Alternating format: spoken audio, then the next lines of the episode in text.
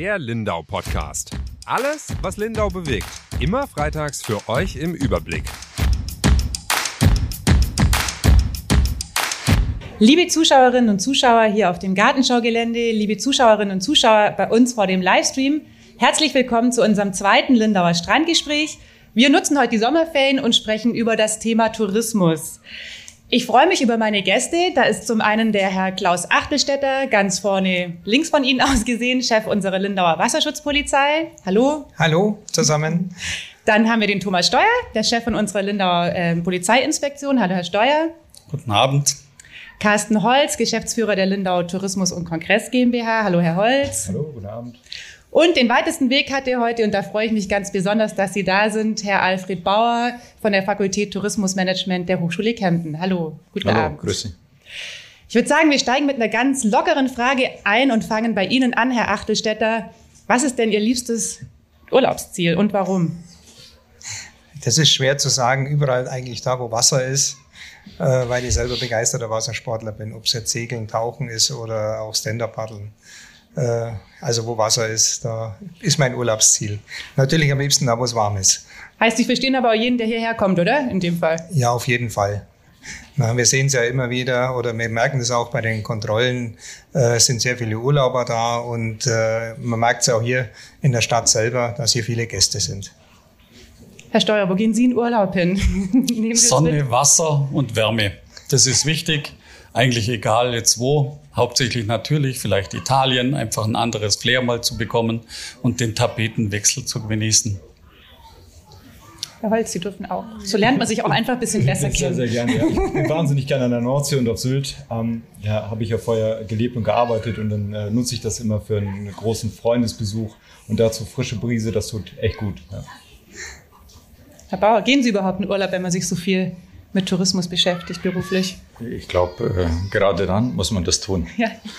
Und äh, ich meine, äh, auch gerade über das Bayerische Zentrum für Tourismus beschäftigen, äh, beschäftigen wir uns ja sehr stark mit den bayerischen Destinationen. Und aus dem Grunde muss es gestehen, äh, ich habe in den letzten Tagen immer gehört, jeder Politiker sagt, ich mache natürlich in Bayern Urlaub. Wenn ich könnte, wie ich möchte, würde ich nicht Urlaub in Deutschland machen, sondern wie die letzten Jahre auch im Ausland. Und kommt dann auch immer ganz, ganz gerne wieder nach Bayern zurück. Wunderbar, wir bleiben gleich bei Ihnen. Sie forschen zum Thema Tourismus. Jetzt äh, ist Obertourismus ein Wort, das sich in den letzten, weiß gar nicht, vier, fünf Jahren etabliert hat, auch medial. Was ist denn die Definition von Obertourismus? Was stellt man sich denn darunter überhaupt vor als Wissenschaftler? Also selbst als Wissenschaftler gibt es keine eindeutige Definition. Und äh, dieser Begriff ist, wie Sie gesagt haben, in der Tat medial getrieben, seit vier, fünf Jahren.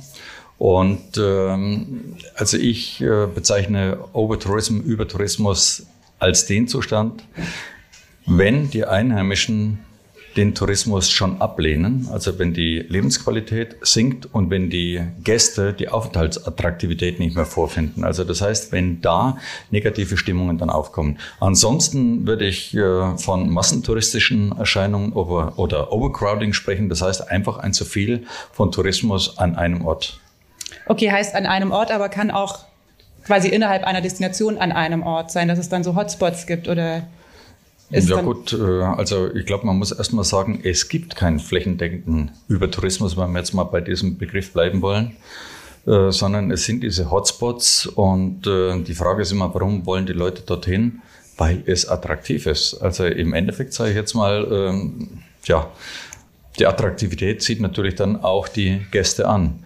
Und über Jahre hat man versucht, Herr Holz wird das ja bestätigen, über Marketing Gäste anzuziehen. Und ich würde sagen, wie es dem Zauberlehrling ging, die Geister, die man rief, wird man heute nicht mehr los. sind jetzt alle da, genau. Sie haben gerade die Einheimischen angesprochen. Ähm, wir haben uns überlegt, wie wir die Lindauer hier mit aufs Podium bringen. Das ist ein bisschen schwierig. Wir wollten keinen einzelnen Anwohner hier hinsetzen, ähm, der natürlich auch nur eine Meinung vertritt und der dann für alle sprechen muss. Wir haben äh, uns die Mühe gemacht und eine Umfrage gestartet in der vergangenen Woche. Da haben tatsächlich auch 500 Menschen mitgemacht. Die waren aus Lindau und Friedrichshafen, also unsere Online-Leser. Und die haben wir auch gefragt, ähm, wie sie den Tourismus sehen. Und da hat tatsächlich die Hälfte gesagt, es ist ihnen jetzt schon zu viel. Und nochmal 30 Prozent haben gesagt, es ist gerade so an der Grenze. Also man kann es noch ertragen, aber sie haben auch das Gefühl, die Stimmung ist äh, am Kippen. Welche Rolle spielt denn da Ihrer Meinung nach auch die Pandemie? Weil es war jetzt auch die letzten Jahre oder die letzten anderthalb bis zwei Jahre schon so ein wellenartiger Tourismus, oder? Also wir hatten Situationen, da hatten wir gar keine Touristen und dann war es wieder möglich und dann waren sie wieder da. Hat das was mit dem Gefühl der Menschen auch gemacht? Ja gut, äh, dieser Übertourismus ist äh, eine vollkommen emotionale Angelegenheit. Das heißt, der eine empfindet es schon als zu viel, der andere sagt, nein, das passt mir gerade noch, oder der nächste sagt, das könnte noch etwas mehr vertragen. Äh, wir haben äh, im Jahre 2019 allgäuweit, auch nach Landkreisen, also insofern könnte ich dann auch von Ihrem Landkreis das dann äh, vielleicht nochmal ansprechen, die gleichen, in etwa die gleichen Fragen gestellt und ähm, Damals zeigte sich das noch nicht ganz so kritisch, wie Sie es jetzt gerade eben gesagt haben. Also das heißt, die Allgäuer sehen sehr wohl die Bedeutung des Tourismus, sehen allerdings auch die Probleme, die damit verbunden sind. Ich meine, ob es jetzt Verkehrsbelastung ist, ob es Parkplatz äh, Problematik ist und so weiter und so fort. Und äh, die Frage, die Sie gestellt haben, die stelle ich mir seit dem Lockdown auch, ob eben dieses Zurückfahren des Tourismus, diese Entschleunigung wirklich dazu beigetragen hat, dass die Einheimischen ihre Lokalität ganz anders erlebt haben. Also ich äh, wohne selbst in Immerstadt am großen Alpsee und ich habe mich dort mit äh, vielen Einheimischen unterhalten, selbst Menschen, die dort Geschäfte haben, die gesagt haben, also so haben wir den Alpsee noch nie erlebt. Und äh, ich meine, das ist jetzt natürlich die Frage, äh, wie reagiert man darauf? Wird die Tourismusakzeptanz dadurch äh, noch etwas niedriger? Oder hat man dann jetzt gesehen, dass man den Tourismus braucht, um eben diesen Wirtschaftsfaktor noch halten zu können? Ich kann es Ihnen im Moment nicht sagen, aber wir werden im nächsten Jahr, wenn dann hoffentlich kein Lockdown mehr besteht, dieser Frage nochmal gezielt nachgehen. Wir werden auf die Wirtschaft nachher auch nochmal zurückkommen, weil natürlich ist es ein riesiger Faktor hier, das ist ja auch ganz klar. Vielleicht eine Frage an die beiden Polizisten unter uns, vielleicht sind Sie da auch die neutrale Instanz.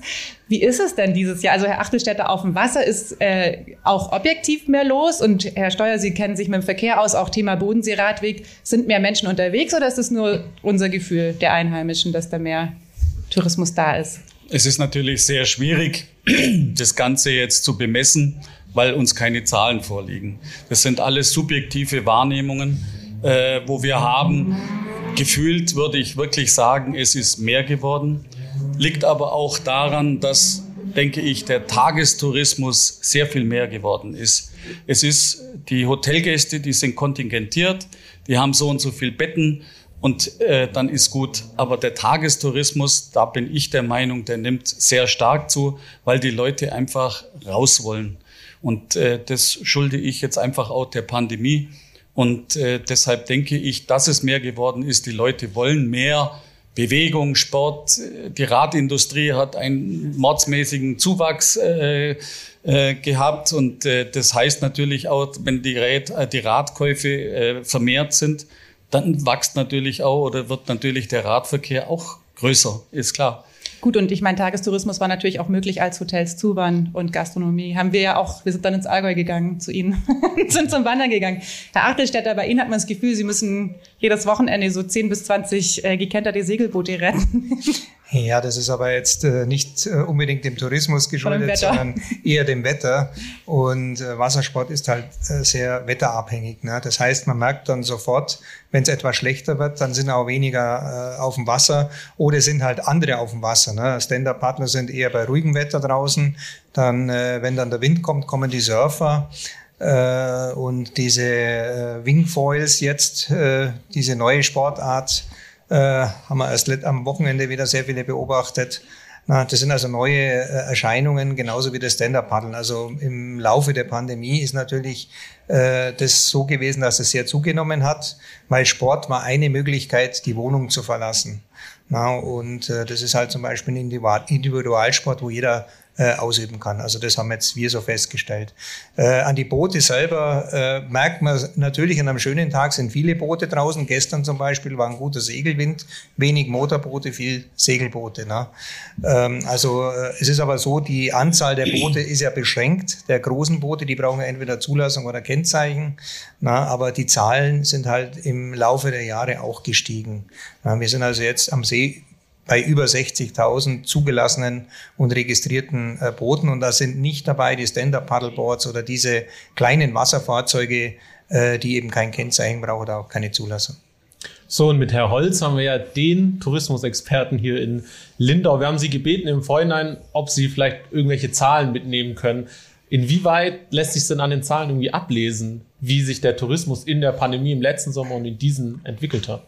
Also die, die schlechte äh, Nachricht gleich zu, zu Beginn. Wir haben eine echt dünne Datenbasis. Ne? Das, was Herr Steuer auch schon gesagt hat, vor allem was den Tagestourismus betrifft. Ja, das, das können wir nicht erfassen. Da gibt es auch keine guten, konsistenten Erfassungssysteme, ja, die verknüpft sind mit zum Beispiel äh, Parkauslastungen etc. pp.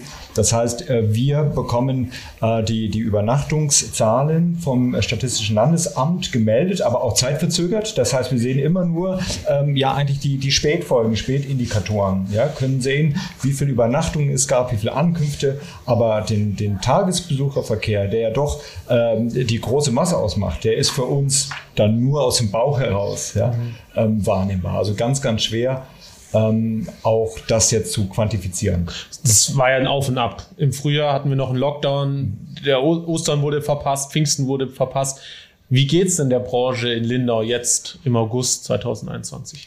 Also ich glaube jetzt ganz gut und wenn man auch den Blick zurück nochmal wirft aufs vergangene Jahr, ähm, dann können wir von Glück sagen, dass es hier in Lindau relativ schnell wieder losging. Ne? Also diese, diese Lockdown-Phase, die hat wirklich so ein On-Off bewirkt. Dieses schwarz und weiß, dieses gar nicht mehr, ja, was glaube ich auch zu zwei Lagern geführt hat. Die einen, die gesagt haben, oh, ist das herrlich, ja, ich kann hier mein Lindau erleben. Und die anderen auf der anderen Seite, die ganz, ganz direkt und bewusst auch vom Tourismus abhängig sind, weil sie davon leben, ja, die haben gesagt, oh bitte, ich, ich vermisse es, ich weiß es einfach zu schätzen, so und das, das hat es ähm, deutlich gemacht. Und ähm, gut, dass wir relativ schnell wieder in ein touristisches Geschäft äh, gekommen sind. Und so haben wir doch im Vergleich zu dem äh, Landesschnitt zum Beispiel äh, weitaus besser abgeschnitten. Also die Verluste haben sich dann im Rahmen gehalten. Und ich denke auch, dass äh, solche ähm, Hilfen äh, wie die Novemberhilfe dann bei dem einen oder anderen was Positives bewirkt hat. Also ich denke, 2020 hat ähm, dann doch noch einiges abfedern können und nicht so schlimm werden lassen wie befürchtet. Ja. Und ähnliches äh, sehe ich jetzt auch für 2021. Wobei man auch da wieder differenzieren muss. Es gibt da Branchen wie bei uns, nehmen wir mal die, die, die Inselhalle als Kongress- und Veranstaltungszentrum, was wirklich äh, extrem leidet. Ja, also das ist ein Bereich, der äh, noch, noch weit runtergefahren ist. Mhm. Ja, aber im Großen und Ganzen ähm, sind wir, glaube ich, überdurchschnittlich gut bislang durch die Krisenmonate äh, oder Jahre gekommen. Äh, wir hatten schon so ein paar Trends angesprochen. Was nehmen Sie denn wahr? Ist es dieser, dieser Urlaub im Wohnmobil, der besonders hervorsticht?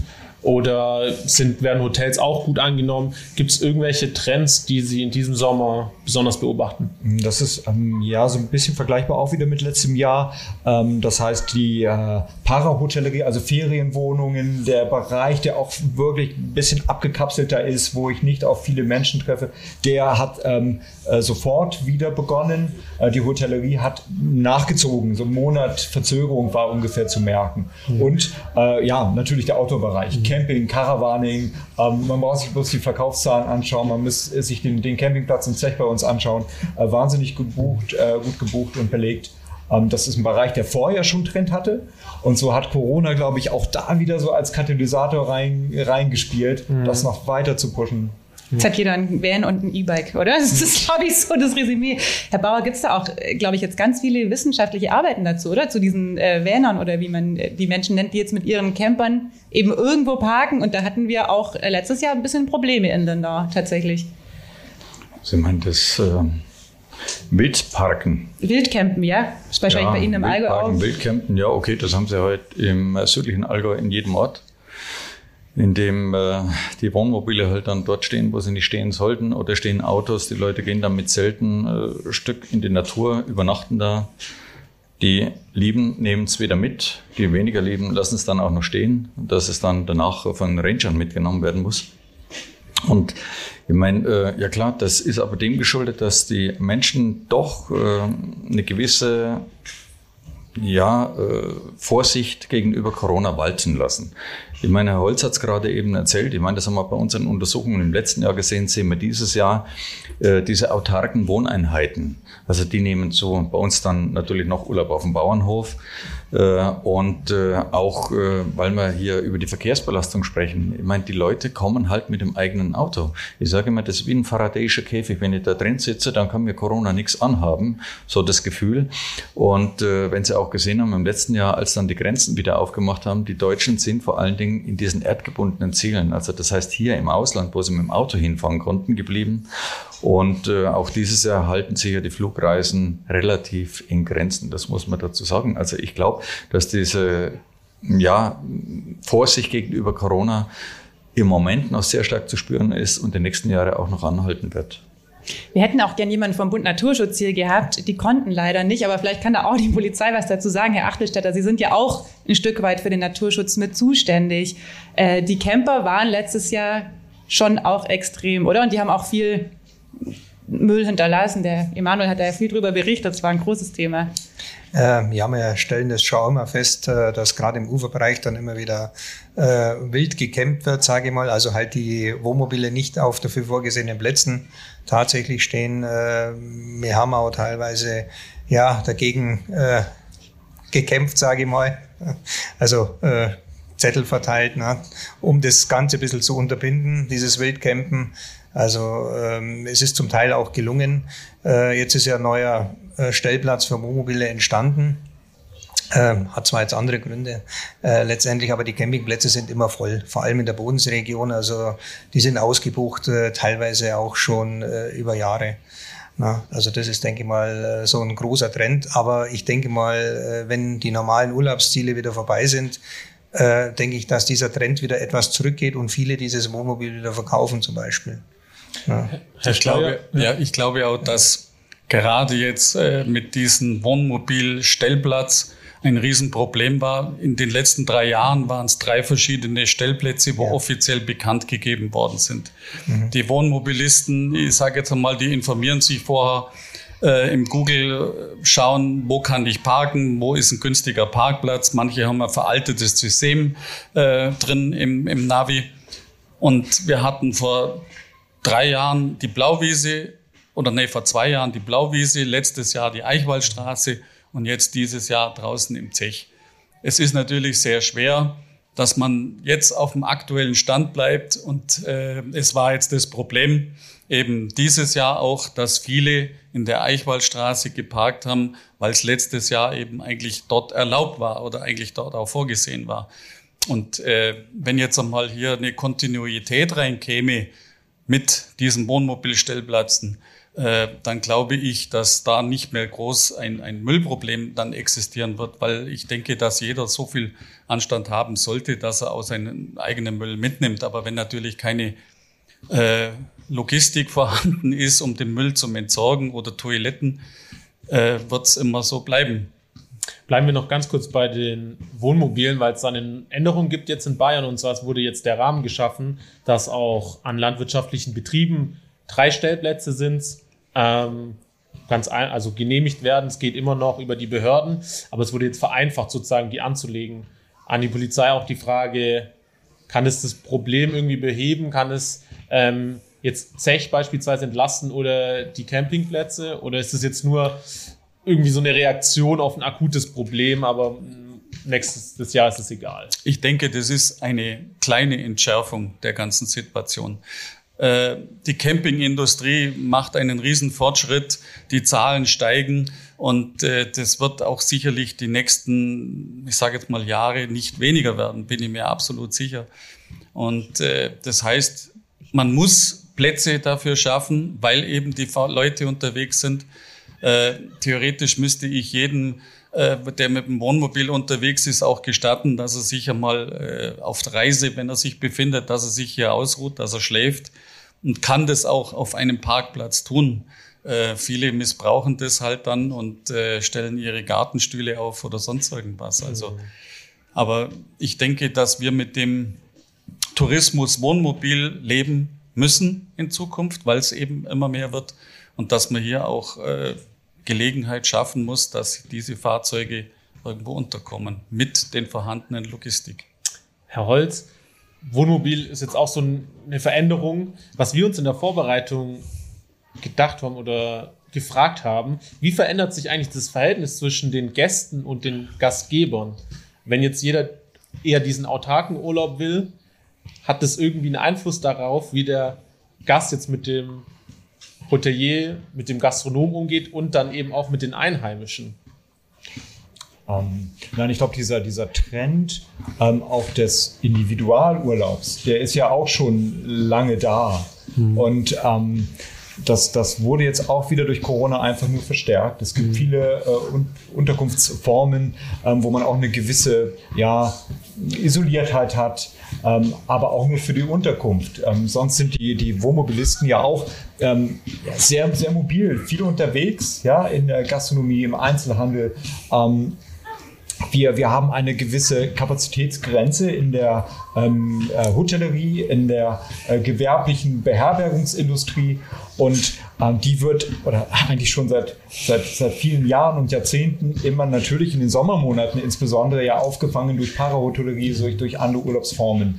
Und also da, da sehe ich keine, keine Friktion im Augenblick, sondern es verstärkt sich einfach. Die Nachfrage ist da und äh, die zusätzlichen Plätze, die da kommen, die sehe ich dann wirklich auch nur als Tropfen auf dem heißen Stein. Mhm. Ähm, vielleicht als gewisse Legalisierung, ja, aber der, der Markt ist riesig. Also nicht umsonst bekommt, glaube ich, auch der äh, Wohnmobiltourismus da ein eigenes Reisesegment eigentlich zugeschrieben mittlerweile. Legalisierung so. ist ein schönes Wort. ja, also ähm, ich, ich glaube, es ist total wichtig, ähm, kommunal da die richtige Infrastruktur einfach mal zu schaffen. Ja, und zwar an einem zentralen Ort. Genau das ist es. Äh, nicht heute das und morgen das und vielleicht ein bisschen hier und ein bisschen da, sondern der Gast und auch der Wohnmobilist, der ist einfach reiseerfahren. Er hat äh, Ansprüche und und gewisse Erwartungen, die ihm zugestanden sind und die sollte man auch dann erfüllen. Ja, und, und ähm, sonst, sonst läuft das nämlich aus dem Ruder und ähm, dann gibt es hier lauter verschiedene Wildparkecken und ich erlebe das ja selber. Das ist für die Anwohner extrem unbefriedigend. Ja, ja wenn dann, Riesenthema. Ja, die, die Notduft irgendwo am, am Rand dann äh, erledigt wird. Na, das, das ist nicht gut. Also wir müssen das stärker kanalisieren und da ist, glaube ich, ähm, ja einfach die, die, die Kommune, die öffentliche Infrastruktur ähm, gefordert, da eine gute Lösung für zu finden. Wir haben es am ganzen Bodensee. Also wir haben da letztes Jahr viel drüber berichtet, weil es in, äh, an der Eichwaldstraße ein großes Problem war, aber auch die Kollegen aus Friedrichshafen und überall am See berichten im Grunde das Gleiche. Jetzt vertreten Sie ja auch zu einem großen Teil äh, unsere Hoteliers wäre meine Frage, wollen wir in Lindau überhaupt so viele Camper? Mal so ein bisschen provokativ gefragt, oder sollen die einfach alle lieber in Hotels übernachten, wenn es nach ihnen geht? naja, also äh, jedes, jedes Reisesegment und jede Reiseform hat ja seine Daseinsberechtigung. Ja? Und es ist nun mal so, dass ja Touristen nicht immer nur die anderen sind. Jeder hat auch seine, auch seine Wünsche, ist unterwegs. Ja. ja? Jetzt sage ich so, ich kann durch mein persönliches Konsumverhalten dazu beitragen, zum Beispiel einen sogenannten, oh, über Tourismus, dazu sage ich vielleicht einmal was, ähm, vielleicht auch in, in Schach zu halten, indem ich selber vielleicht keine Kurztrips mache, indem ich selber vielleicht sage, ach nee, äh, zwei, drei Tage irgendwo hin mache ich nicht mehr, ich mache nur noch eine Woche. Aber da soll jeder in sich selber reinhören, ja, wie er, welche, welche Gewohnheiten er hat. Insofern ist es einfach so, dass die Nachfrage hier auch Urlaub in Lindau zu machen, das ist erstmal toll, weil die Leute lieben das hier. Und ich glaube, ähm, diese, diese Balance zu halten äh, zwischen dem Touristen und den Einheimischen, das ist die hohe Kunst. Da, da muss man hinkommen. Man muss es kanalisieren, man muss es vielleicht äh, regulieren, ist das eine Thema. Und ähm, auch gut äh, versuchen, dann zu verschieben. Irgendwann ist voll. Genau. Ja, und vielleicht auch noch mal ganz kurz zu dem Thema Overtourism. Also dieser, dieser, dieser Begriff, der ist mir einfach extrem zu pauschal, sondern der, der legt sich immer über, über die Suche nach den wirklichen einzelnen Problemen. Und das wäre ganz schön, wenn wir die einfach stärker sezieren und schauen, da kommen wir zum Verkehrsthema, zum mhm. Verkehrsproblem. Dort, wo es dann auch für den Einheimischen wirklich unangenehm wird, ätzend. Ja, Staus, Verkehr, Gestank, da. Ja, ja, Das, ist, das ist nicht schön. Genau dafür sind wir ja eigentlich, da. Wir wollen ja gar nicht pauschal über Overtourismus reden, sondern tatsächlich über den Tourismus hier am Bodensee. Ähm, Herr Bauer, haben Sie da schon wissenschaftliche Erkenntnisse auch zum Thema Campen? Ist es tatsächlich ein Trend? Also steigt es immer mehr oder ist es ein Corona-Phänomen? Das muss man da, glaube ich, so ein bisschen unterscheiden, oder? Ich glaube, vieles, was jetzt in der Pandemie da war, geht vielleicht auch ein ganzes Stück wieder zurück. Sie haben es selber gesagt, wenn Sie können, gehen Sie wieder Urlaub im Ausland machen, wahrscheinlich nicht mit dem Camper oder ich weiß es nicht. Nein, nein. Genau, aber das ist ja, glaube ich, muss man schon mal drüber sprechen, ob das ein Phänomen ist, das jetzt sich auf die Pandemie beschränkt oder ob das tatsächlich sich zu so einem Megatrend entwickelt. Also ein Megatrend glaube ich wiederum nicht, sondern es ist wirklich der Pandemie geschuldet. Und äh, das Jahr 2020 war ein Ausnahmejahr. Es wird 2021 äh, auch nicht so sein wie vorher. Äh, und ähm, ich darf allerdings dazu sagen, also wir haben auch die Deutschen mehrmals befragt, also was wird denn sein, wenn ihr wieder normal reisen könnt? Und da sagen zwei Drittel den Reset-Knopf drücken und dann ist es wieder wie vorher. Also wir werden das genauso machen wie vorher. Äh, Habe ich etwas äh, Angst vor, wenn ich ganz ehrlich bin. Also ich würde mir das wünschen, dass die, äh, das restliche Drittel dann sagt, also wir werden künftig mehr auf Nachhaltigkeit achten. Wir werden also einen wertschätzenderen Tourismus wollen, suchen. Das hat dann auch was mit diesem Verhältnis zu den Einheimischen zu tun, äh, mit dem Verhältnis zur Region. Und äh, dieser Campingtourismus, also ich glaube nicht, dass alle wieder ihre Wohnmobile verkaufen, Steuer, also das, weil sie gesagt haben, die werden dann wieder zurückgegeben. Dann haben wir noch ein weiteres Problem, wissen wir nicht, wo wir die Dinger abstellen sollen. Ähm, aber es wird sich alles äh, etwas regulieren. Ich darf allerdings dazu sagen, ich finde es nicht schlecht, dass jetzt an dem Bauernhof drei von den Wohnmobilisten stehen können. Und zwar vor dem Hintergrund, also ich sehe es jetzt mal nicht lokal auf äh, Lindau bezogen, sondern wenn ich davon ausgehe, dass in dieser Corona-Zeit sehr viele, ich sage jetzt mal, B- und C-Lagen auch dann Gäste bekommen haben. Und da finde ich es einfach gut, wenn auch in diesen B- und C-Lagen dann entsprechende Angebote da sind, vorherrschen um eben dann den Tourismus da auch, ich sage jetzt mal, zu kanalisieren, auch eine gewisse Qualität äh, dann gewährleisten zu können. Und das finde ich eigentlich richtig. Und über alles, was wir jetzt im Moment sprechen, das ist äh, tatsächlich wenn ich das nochmal aufgreifen darf, was der Herr Steuer gesagt hat, wir vermengen natürlich jetzt einiges. Wir haben die Übernachtungstouristen, wir haben die Tagestouristen und sorry, also eines möchte ich nicht außen vor lassen, wenn wir über, über Tourismus sprechen, die Einheimischen. Ich meine, Sie selbst haben gesagt, Sie sind im letzten Jahr dann zu uns ins Oberallgäu gekommen, sind gewandert. Da waren Sie nicht die Einzige. äh, wenn ich das, Das so am ich Wochenende, gemerkt, ja. wenn ich das am Wochenende so äh, mal sehe und äh, weil vorhin nach Quantitäten gefragt wurden. Also wir haben mit Mobilfunkdaten gearbeitet und haben versucht, da aufzuzeigen, wo die äh, Menschen herkommen. Problem ist, äh, wir haben es nur auf Landkreisebene darstellen können. Also das heißt, ich kann jetzt nicht differenzieren, das ist zum Beispiel ein Einheimischer oder es ist ein Übernachtungsgast in der Region. Aber eines ist uns ganz klar, äh, die letzten Monate aufgegangen. Die Einheimischen sind mit ein Problem, wenn wir über zu viel Tourismus an manchen Orten sprechen. Entschuldigung, wenn ich das so sage, es, wird, es sind immer die anderen, aber es sind nicht nur die anderen. Und die große Frage ist, und ich meine, das, äh, da bin ich mal gespannt, wie wir diese Frage lösen, wer ist Einheimischer? Also hier auf der Insel in Lindau, glaube ich, das kann man wunderbar abgrenzen. Sie haben da z- zwei Zugänge, wenn mich nicht alles täuscht. Das könnte man wunderbar abgrenzen. Bei uns im Oberallgäu wird es richtig heiß. Wenn Sie diese Diskussion da anfangen und ein Kemptner sagen, du zahlst, wenn du nach Oberstdorf fährst, also da müssen Sie in Deckung gehen. Das muss ich Ihnen sagen. Also da ist Emotion pur. Aber das ist dann auch das große Verkehrsproblem, oder? Weil die Einheimischen fahren natürlich mal geschwind mit dem Auto eine Stunde und sind dann überfüllen dann da die Parkplätze und stopfen alles voll. Äh, Also sie stopfen es nicht voll, sondern sie sind Teil des Problems, würde Genau. ich jetzt mal sagen. Also ich will jetzt nicht sagen Einheimische kontra Tagesausflugsgäste und Übernachtungsgäste, aber man muss wirklich, wenn man da über diesen ganzen Bereich spricht, und Sie haben vorhin gesagt, Herr Holz, also dieses äh, Wort äh, Übertourismus, Overtourism wird im Moment über alles drüber gestülpt und wird für alles verantwortlich gemacht, was im Tourismus nicht stimmt. Ich habe mich neulich mit jemand unterhalten, der hat sich darüber aufgeregt, dass das Essen in einer Gaststätte nicht geschmeckt hat. Und dann sagt er, ja, ist halt Overtourism. Sein Nee ist nicht Overtourism, ist ein schlechter Koch. Und äh, ich glaube, also man muss da wirklich, man muss da wirklich auf den Grund dieser Dinge gehen und sagen, woran liegt's und wie können wir es lösen? Und äh, ein großes Thema dabei ist ja, es wurde vorhin schon angesprochen, dieses Thema Besucherlenkung. Kommen wir nachher noch drauf zurück. Herr Holz, ich fand noch ganz interessant, was Sie angesprochen haben, und zwar zum Thema Nachhaltigkeit. Hat es Ihrer Ansicht nach auch was mit der Schlagkraft zu tun, also mit der Geschwindigkeit, in der die Leute auch Urlaub machen? Thema Kurztrips. Also ich fahre mal für einen Tag in eine Stadt, äh, pfeife mir da alle Sehenswürdigkeiten rein, die es gibt und düst dann wieder ab. Das ist natürlich klar. Also das ist ein anderes Verhältnis wie der Tourist vielleicht vor noch einigen Jahren oder auch die Älteren, die gehen irgendwo hin. Im besten Fall kommen sie auch mit dem Zug und bleiben dann da zwei Wochen, sind Stammgäste seit Jahren im gleichen Hotel oder in der gleichen Ferienwohnung und äh, ja schon so ein bisschen Teilzeit-Lindauer oder weiß nicht, wie man es nennen kann. Abs absolut, also das sehe ich schon so, dass ähm, diese, diese kurzen Ausflüge, Fahrten überall hin, die, die induzieren dann einfach diesen Verkehr. So, und, und ich glaube, an diesem Verkehr, an äh, zu wenig Parkplätzen, an verstopften Straßen, äh, da macht sich das Problem am, am deutlichsten bemerkbar. Ja, und ich meine, ich bin wirklich froh, dass wir hier in, in Lindau äh, mit den Investitionen der Bahn auch in die Infrastruktur wirklich auf einem guten Weg sind. Ähm, mit, mit, der, ähm, ja, mit dem ÖPNV hier in der Region, der sich stetig auch verbessert, auch wenn wir noch weit entfernt sind vielleicht von der Idealsituation.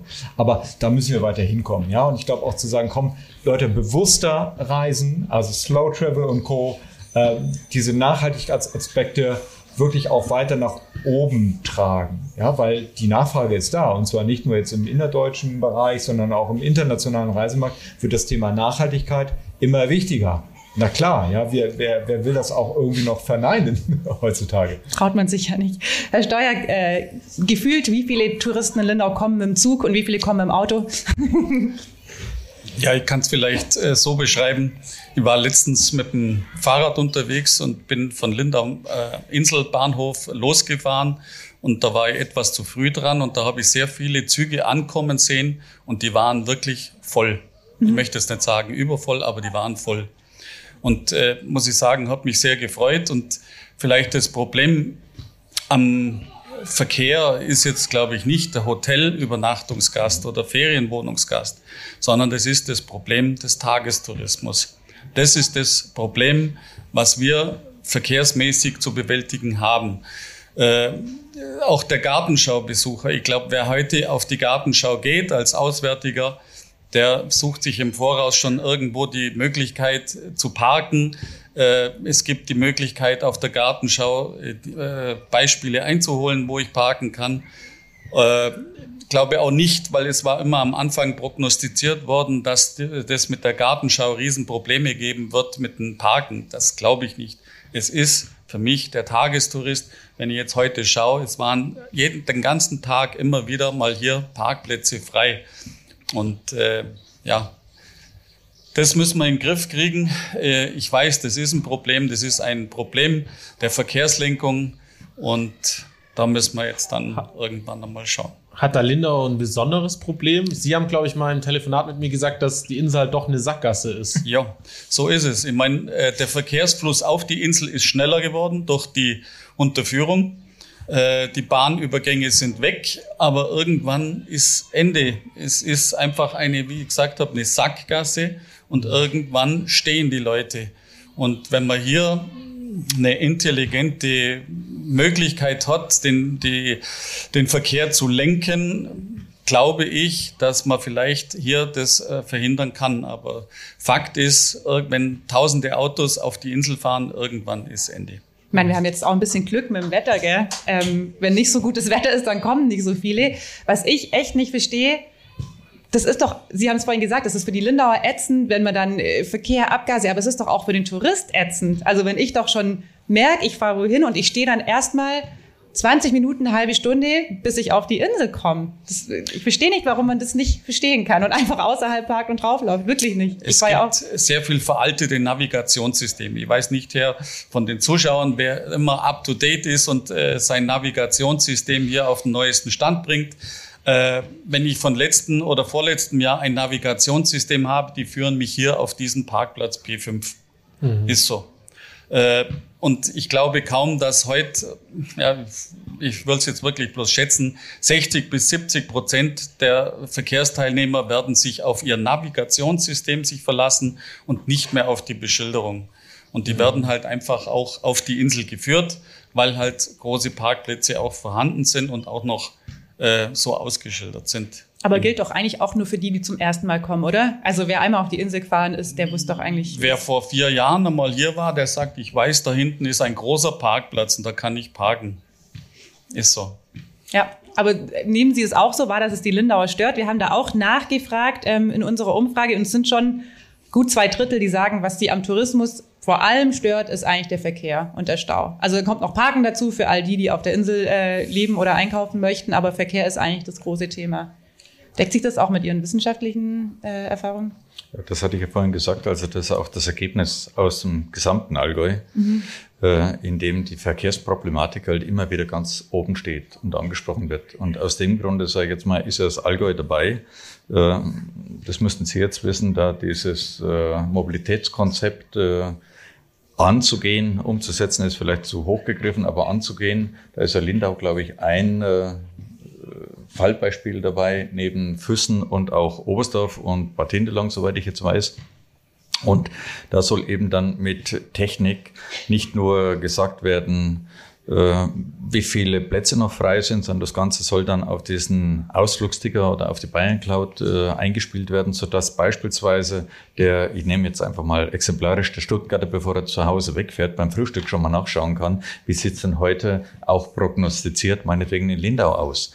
Und ähm, da hoffen wir dann, dass es äh, vielleicht zu einer Entzerrung kommt, wobei auch da darf ich sagen, Entzerrung sprechen wir natürlich über eine Tagesentzerrung, dass man meinetwegen dann auch mit Preis arbeitet, dass man sagt, morgens, wenn du kommst, ist das Parken günstiger, als wenn du um die Mittagszeit kommst. Also solche Dinge werden zumindest mal in Neuschwanstein und solchen Attraktionen angesprochen.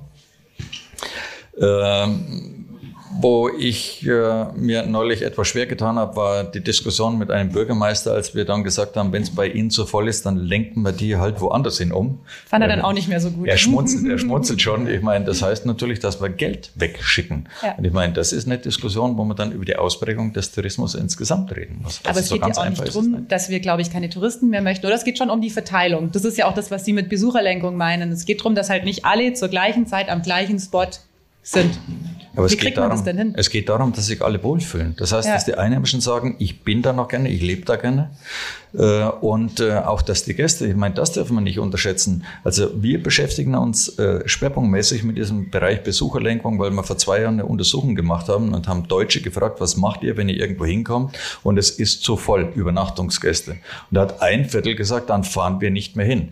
Und da muss ich sagen, also das ist das, was uns antreibt, dass wir sagen, wenn dann ein Viertel sagt, wir fahren woanders hin, weil es uns zu voll ist, dann haben sie ein Problem hier. Und äh, aus dem Grund beschäftigen wir uns mit diesen Dingen, auch wie Tagesgäste, Besucherlenkung und so weiter und Aber so fort. passiert es, dass sich die Urlauber wirklich vorher informieren? Also jetzt aus ja. meiner Erfahrung würde ich das nicht machen, aber darauf baut ja jetzt die Idee auf. Das ist jetzt der Unterschied, äh, Herr Hege. Ich meine, äh, Einzelerfahrungen und äh, Umfragen. Aus dem mhm. Grunde machen wir Umfragen. Also wir haben im Mai diesen Jahres eine Umfrage unter der bayerischen Bevölkerung gemacht zu ihrem Tagesausflugsverhalten. 80 Prozent derer, die wir befragt haben, gaben an, sie informieren sich, bevor sie irgendwo hinfahren. Wir haben dann weiter gefragt, worüber? Ups, übers Wetter. Also sie haben nicht nachgefragt, also sind die Parkplätze voll oder weniger voll, sondern das Wetter war ausschlaggebend und ob dann äh, welche äh, Attraktionen dann offen sind, damit sie hinfahren können.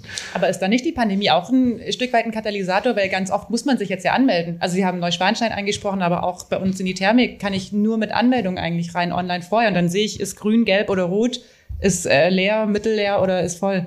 Ja gut, das wird helfen. Und ich meine, das ist ja auch, da steht ja auch hinter diesen Besucherlenkungsmaßnahmen, dass äh, das vorher ausgespielt wird, dass die Menschen, wenn sie unterwegs sind, das auch nochmal abrufen können und so weiter und so fort. Aber ich sage jetzt mal, da sind wir im Moment noch am Beginn. Und die Technik mag uns zwar die Zahlen geben, aber die große Frage ist ja, lässt sich der Mensch lenken und leiten? Ja. Und dann darf ich sagen, haben wir auch Unterschieden zwischen der jüngeren Generation so Generation Z, wo ich sie jetzt mal dazu äh, zähle, und den etwas älteren äh, Menschen, so wie meine, mein Jahrgang. Und die Jüngeren haben gesagt, ihr könnt machen, was ihr wollt, wir lassen uns von euch nichts sagen. Ihr kann natürlich jetzt auch wiederum eineinhalb Jahre Corona reinspielen, dass sie sagen, also es reicht uns jetzt, äh, wir dürften nicht raus, ihr dürftet raus und jetzt sollen wir wieder nicht hinfahren. Also ich sag, es ist im Moment so volatil, also wir müssen es wirklich abwarten, wie sich das die nächsten Jahre dann zeigt. Müssen ja. die Kommunen da mitmachen? In einer Umfrage auch ähm, vom Bayerischen Tourismuszentrum stand, dass 62 Prozent der Kommunen, die sie befragt haben, sich gar nicht mit dem Thema beschäftigt haben. Haben die das verpennt oder wird da jetzt was gemacht? Wie ist da gerade der Stand? Herr Holz, sagen Sie doch. Ja. Was macht Lindau denn da? Also das, das, ist ja kein Lindauer Problem. Ne? Also, Aber gibt es da Konzepte in Lindau? Also das, das, das sind ja alles äh, Tourismusgebiete von kleinen, mittelgroßen Städten, ja, die natürlich auch begrenzt sind in der personellen Ausstattung, ja, äh, was eine Großstadt vielleicht leisten kann, das kann so eine kleine Stadt nicht, ja. Und ähm, jetzt gibt es Orte, die noch eine viel größere Tourismusintensität haben als Lindau, wenn wir jetzt mal Richtung Füssen schauen zum Beispiel, ja, das ist, da ist die Tourismusintensität sicherlich nochmal doppelt so hoch. So, und ähm, da, da, muss man natürlich schauen, ähm, wie verknüpfen wir die Dinge am besten. Also das ist ein Problem, was, was viele haben. Aber beschäftigt sich Lindau mit dem Thema Besucherlenkung? Gibt es da irgendeinen... Ja, ja, absolut. Ja. Inwiefern? Also, das, ähm, also man merkt das ja immer wieder in den Diskussionen, ähm, welche äh, Mobilitätskonzepte sind da auf den Weg gebracht, was, was, was hilft wirklich. Ne? Und natürlich, äh, wenn wir über den Tagesgast- und Tagestourismus sprechen, dann muss der weit vor der Stadt abgefangen werden. Ja, der, der darf gar nicht hier nach vorne kommen. Und zwar ganz weit außen. Und dann haben wir in Lindau das Problem, dass wir mit so vielen kleinen Puzzlesteinchen arbeiten. Ja, aber das ist völlig unwirtschaftlich. Also ich kann ja ganz andere Lösungen irgendwo äh, hinbringen, wenn ich zum Beispiel einen großen zentralen Auffangparkplatz hätte mit, mit Shuttle-Anbindung anstelle von drei kleinen, die sich dann auch immer wieder wechseln und vielleicht nur Übergangslösungen sind. Ne? Das, das braucht es. Also man, man muss äh, das auch relativ plakativ ausgestalten. Äh, das heißt, hier ist Schluss. Mhm. Und alle Online-Buchungsmöglichkeiten äh, werden dazu beitragen und helfen. Ähm, dann, wenn ich jetzt mal das Beispiel nehme, ich möchte ein Konzert besuchen oder ein Fußballspiel. Ja, wenn ich kein Ticket habe, komme ich auf die Idee, dahin zu fahren. Ja, es sei denn, ja, ein paar, die ähm, vor den Toren noch versuchen, ein Ticket zu ergattern. Aber was ich sagen will, ähm, das, das muss stärker dahin gehen, dass ich mir meine, meine Erlebnisse, und das ist ja ein starker Markt, der da im Augenblick steht, ja, ähm, dass ich mir die online buche und weiß, da habe ich eine Kapazität und irgendwann ist halt voll. Aber heißt, äh, irgendwann gibt es Tickets für die Insel, oder? Nein, es sind ja, sind ja andere Reiseanlässe, ob ich jetzt einen Museumsbesuch habe oder die Gartenschau besuche oder wie auch immer. Und das ist, glaube ich, eine Frage, wie man äh, Informationssysteme idealerweise verknüpft. Ne? Weil im Augenblick sehen wir uns immer nur die Ergebnisse an. Ne? Also wir sehen, oh, jetzt ist aber hier ein Verkehrsproblem. So, und das wäre ganz schön. Und da gibt es ja auch Möglichkeiten in die Zukunft betrachtet, durch Bewegungsdaten, ja, wenn man sie datenschutzkonform nutzt, zu sagen, okay, mit, mit welcher Wahrscheinlichkeit habe ich da dann zu rechnen und wie können Verkehrs- und Parkleitsysteme so darauf reagieren, dass sie rechtzeitig abfangen. Dass sie sagen, so, jetzt ist da vorne aber dicht und jetzt nehme ich den anderen Parkplatz und weiß auf den. Das sind, das sind digitale verknüpfte Systeme und nicht nur Spätindikatoren, weil wir gucken immer nur in die Röhre, weil wir sehen, was gerade passiert ist. Ja, aber nicht wie Frühwarnsysteme, wie wir es leider jetzt ja auch bei, bei äh, Naturkatastrophen sehen, wo ähm, äh, Modelle oder Rechenmodelle da sind. Es könnte passieren, komm mal das. Da, da sind wir noch lange nicht.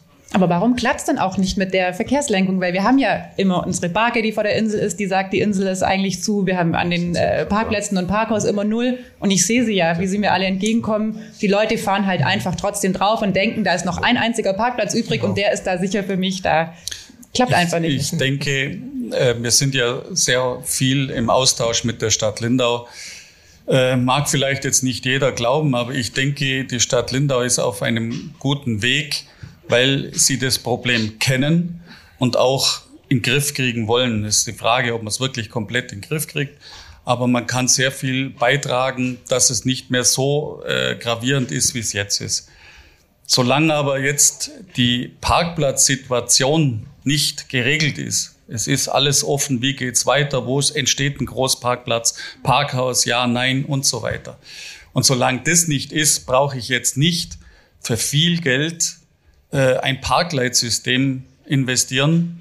Äh, das bringt nichts, weil dann kommt vielleicht irgendwas, wo wieder Änderung ist, wo vielleicht ein anderer Parkplatz dann vorgeschlagen wird und dann kann ich das ganze Parkleitsystem wieder auf Deutsch gesagt abreißen. Also ich denke, wenn jetzt mal wirklich das alles in trockenen Tüchern ist, was Parkplätze, Auffangparkplätze da ist, dann kann man wirklich ein intelligentes Parkleitsystem einmal angehen. Und ich denke, dass dann auch wirklich das Problem besser sein wird. Ich bin ja voll davon überzeugt. Bauer hat sich noch gemeldet. Ich glaube, er wollte noch dazu direkt was sagen. Ja, äh, das heißt also, das Parkleitsystem, das geht natürlich davon aus, dass wir die Gäste, die hierher kommen, dann verteilen. Also ich glaube, wir beide meinen etwas anderes, dass die äh, Menschen schon zu Hause auch informiert werden, unter Umständen gar nicht erst hierher zu fahren. Sie hatten vorhin mal gefragt, auch das haben wir befragt bei der bayerischen Bevölkerung, was machen die Leute, wenn sie wohin gefahren sind? Sie bleiben. Ja, klar. Sieben Prozent haben gesagt, wir fahren wieder heim. Der Rest hat gesagt, ich bin da und jetzt bleibe ich da. Und dann sind wir beim Wildparken, beim Wildcampen und was weiß ich alles. Und ein ganz kleiner Prozentsatz hat gesagt, ich habe dann vom ursprünglichen Ziel abgesehen, bin woanders hin, aber in dieser Region gefahren. Das heißt, wenn die sich von A nach B aufgemacht haben, dann bleiben die an B. Also insofern muss man schauen, dass wir sie an A schon informieren und vielleicht auf dieser Fahrt sogar von A nach B nochmal zwischeninformieren, dass wir dann das Parkleitsystem nicht überlasten, weil sie dann tatsächlich schon vor den Schranken stehen. Also ich glaube, da müssen wir noch mehr reinpacken als nur das vor Ort, sondern da muss das äh, auch zu Hause die Information schon. Denke lesen. ich, dass das vielleicht auch ein gewisses Generationsproblem ist, dass viele, bitte nicht böse sein, ich meine, ich gehöre jetzt auch zum älteren Semester, dass viele sich vielleicht nicht äh, mit diesen Medien auskennen, um sich vielleicht so vorher zu informieren äh, oder auch während sie auf die Insel fahren oder in Richtung Insel, dass man sagt, oh, mache ich nicht. Wir haben versucht, mit Radiodurchsagen äh, die Fahrer oder die Verkehrsteilnehmer darauf aufmerksam zu machen, dass die Insel komplett zu ist. Äh, wenn ich dann nicht höre und trotzdem auf die Insel fahre, dann tut's mir ehrlich gesagt leid, dann geht's halt nicht. Aber diese, dieses Medium, dass ich mich vorher irgendwo informieren kann auf, auf einen Klick, wenn ich auf lindau.de gehe, dass ich sage, wie schaut's aus äh, heute, äh, wo, wo sind Parkplätze frei? Oder vielleicht sogar noch auf der Anfahrt das Ganze aktualisiert bekomme, dann würde das sicherlich Sinn machen. Aber es ist halt die Frage, wie viel nutzen das Medium, weil sie sich vielleicht auch damit auskennen oder das auch nutzen wollen. Aber müssten wir vielleicht einfach mal probieren, oder? Also wir haben ja, ja sowas gar nicht. Ja. Mhm. Hast du eine Frage direkt dazu? Wir haben die Frage okay. aus dem äh, virtuellen Publikum, ähm, aus Facebook. Und dann möchte ich ganz kurz sagen, wir haben auch ein Publikumsmikrofon. Also wenn Sie von hier eine Frage haben, gern einfach die Hand heben. Der Kollege Herr Beißner springt dann zu Ihnen und lässt Sie, äh, Sie dürfen dann gern was sagen. Äh, und gern auch jetzt schon, also einfach mittendrin. Aber eine Frau, oder weiß ich gar nicht, ob es eine Frau ist, vielleicht auch ein Mann, ähm, bei Facebook fragt was, wo ich auch noch drauf zurückkommen wollte. Und zwar geht die Frage, glaube ich, an Sie, Herr Holz. Welchen Effekt merkt man denn durch die Echt-Bodensee-Card? Die gibt es ja in Lindau noch nicht so lang, ähm, ein paar Gemeinden um den Bodensee. Ähm, da dürfen die Leute, die Touristen, die Kurtaxe zahlen, quasi kostenlos ÖPNV nutzen. Richtig, Hat das einen Effekt? Ja, auf jeden Fall. Also wir merken das in, äh, insbesondere in der Touristinformation, dass die Nachfrage da groß ist, dass die Gäste das wahnsinnig gerne annehmen und sagen so, ich, ich weiß, ich kann mich da kostenlos in die Bahn setzen und einfach den, den nördlichen Bodensee schon mal erkunden. Also das kommt extrem gut an. Ja, und genau das ist so ähm, der richtige Weg. Also wir, wir müssen versuchen, so viel wie möglich von der Straße runter zu bekommen. Sowohl bei der Anreise aus den Quellgebieten als auch hier in der Mobilität vor Ort. Ja, das, also das, das ist, glaube ich, ein ähm, wichtiger Baustein für uns. Ich wollte noch mal einen Schritt zurücknehmen. Wir haben jetzt über die Besucherlenkung gesprochen und Lindau wirbt immer mit dem Hafen, mit dem Löwen und dem Leuchtturm. Wie viel, auch mal ein bisschen provokante Frage, wie viel Marketing macht einen Sinn und wie, wieso das Marketing so zentriert auf den Hafen, wo dann alle hingehen. Mhm. Also welcher Gedanke steckt da auch ähm, von der LTK dahinter? Mhm. Gut, das, das, das Hafenthema und Löwe und Leuchtturm, ne? das ist natürlich ein Markengegen. ja. Also das, das kann man nicht. Das ist wie, als wenn Paris den Eiffelturm wegradiert. Ja? Ähm, das, das geht nicht. Aber wir sind schon...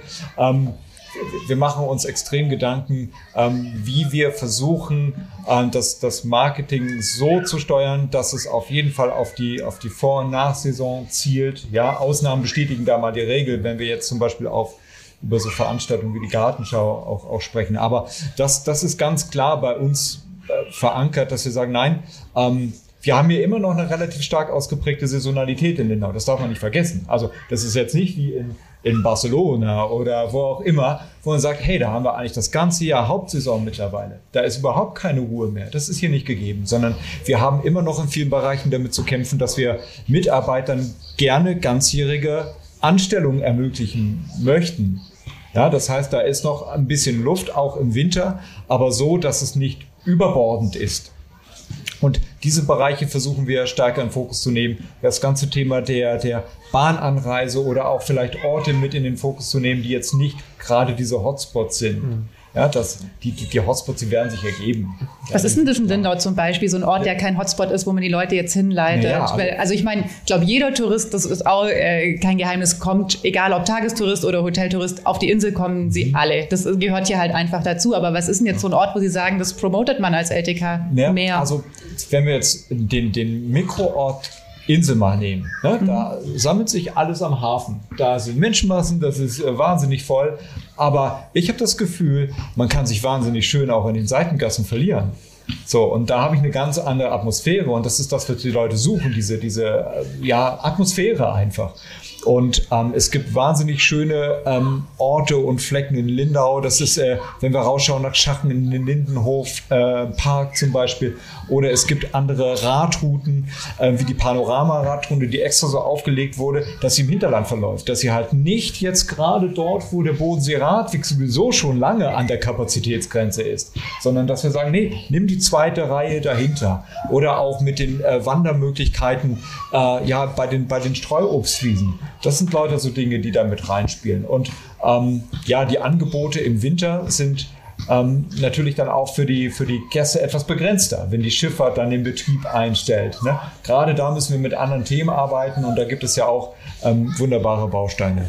Ich habe noch kurz eine Frage, aber wie bewerben Sie das? Also ich weiß, dass es schöne Orte im Hinterland gibt und tolle Gassen auf der Insel. Wie bringen Sie das dem Besucher denn nahe? Das, das versuchen wir äh, thematisch zu spielen, äh, über, über Print, über Web, über klassische Social-Media-Sachen, über ja, die, die ja, viele, viele Maßnahmen, die da stehen, Kooperationen, punktuell.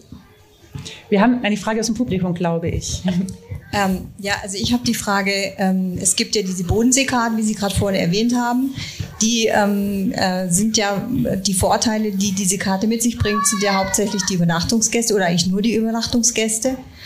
Ähm, wäre ja auch denkbar, ähm, Leute, die gerade Tagestouristen sind oder auch aus der näheren Umgebung nach Lindau kommen, die mit Bahn oder Rad oder eben alternativen äh, Verkehrsmitteln anreisen, dass die auch einen Anreiz kriegen. Also ähm, so mal andersrum gedacht, nicht die Parkmünzen, die die Händler verteilen, sondern ähm, Bonis an Leute, die umweltbewusst nach Lindau kommen, zum Beispiel.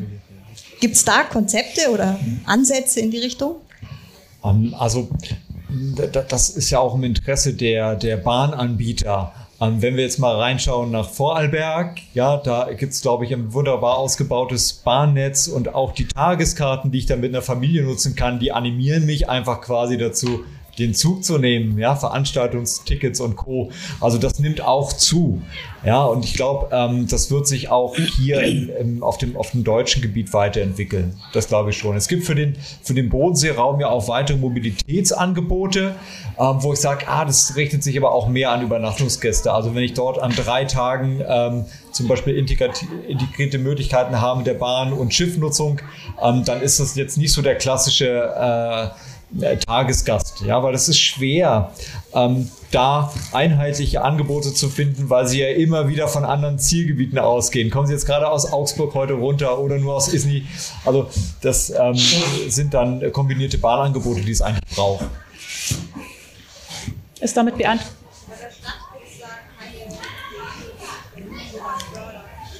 Das habe ich jetzt nicht verstanden. Christa, kannst du noch mal hingehen? Von der Stadt Lindau. Ideen, die in diese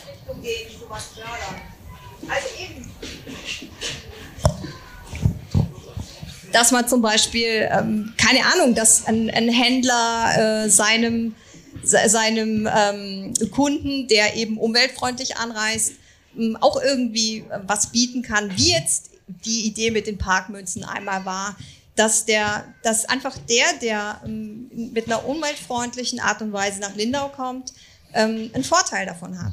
Also ich glaube, die, ja. die äh, Gartenschau selber ist, glaube ich, ein gutes Beispiel, äh, die auch mit den Bahnanbietern da Kombi-Tickets aufgelegt haben und Ermäßigungen anbieten, wenn ich mit der Bahn anreise. Sowas wäre dann äh, vielleicht eher denkbar. Ne? Das ist, ja. Vielleicht bis der Herr Weißner beim nächsten Publikumsgast ist, der eine Frage hat. Äh, Herr Bauer, an Sie nochmal die Frage. Ich weiß, Sie sind äh, nicht in der Psychologie tätig, aber wie, Sie haben es vorhin schon angesprochen. Wie weit lassen sich Leute denn überhaupt vorschreiben, wo sie Urlaub machen, welchen Spot sie besuchen und wann sie das machen? Weil es geht ja sowohl um die räumliche als auch um die zeitliche Entzerrung eigentlich, wenn wir über dieses Overtourismus oder Overcrowding sprechen. Also es geht darum, die Leute besser zu verteilen. Haben Sie da irgendwelche Daten gesammelt oder Erfahrungen? Wie weit lasse ich mir das denn überhaupt nehmen, wenn ich mir vornehme, ich gehe jetzt am Sonntag, fahre ich nach Immenstadt an Alpsee und möchte da surfen gehen? Wer kann mich denn davon noch abbringen? Mit welchen Mitteln? Das Wetter. Ja, genau. und abgesehen vom Wetter. Also in Ihrem Fall würde ich jetzt sagen, das Wetter. Äh, und ansonsten wird es ansonsten wird's schwierig. Und ich ähm, glaube, da liegt auch die Schwierigkeit drin. Sie müssten natürlich über die Nachfrageseite wahnsinnige äh, Daten haben. Also das, was man Google ja immer sagt, Google hat das, aber Google scheint da im Moment das Geschäftsmodell auch nicht zu sehen. Mit denen hatten wir auch schon gesprochen in der Vergangenheit. Und äh, wir sind im Moment an einem äh, Forschungsprojekt übrigens mit Füssen äh, dran, deutschlandweit. Da haben wir noch Partner von der Ostsee, von der Nordsee und und und.